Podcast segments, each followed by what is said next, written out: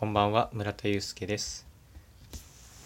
英語の読解力を磨くために毎日一つ海外のテクノロジーニュースを紹介しています。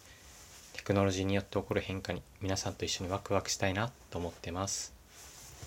本日は食品配達企業マンチェリーの事業閉鎖についてお話ししていきます。よろしくお願いいたします。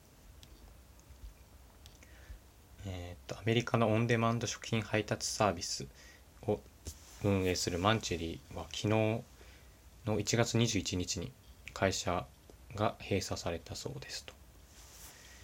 その多分食品配達というのがうまくいかなかったみたいですね。3つ事業をやっていて1つ目が生鮮食品配達。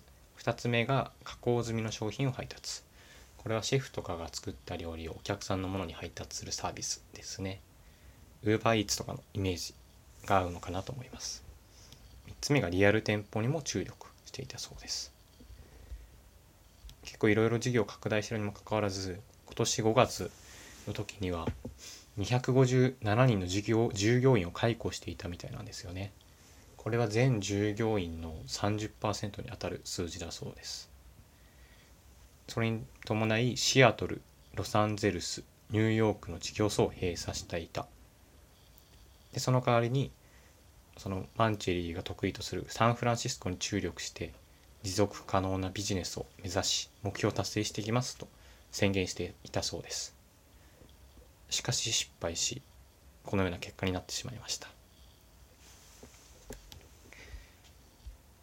最近その生鮮食品配達のする企業とかは増えてますよね。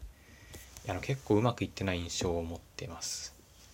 やっぱりその在庫リスクっていうのが高いんですよね。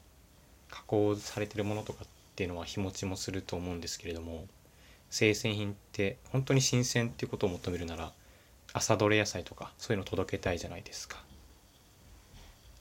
だからうんそこら辺のどうするかっていうのが課題になるのかなと思います。まあ、あとはその生鮮食品をどっから仕入れてくるかとか不足した時に注文不足した時にどう対応していくかっていうのもいろいろ難しいのかなって思います。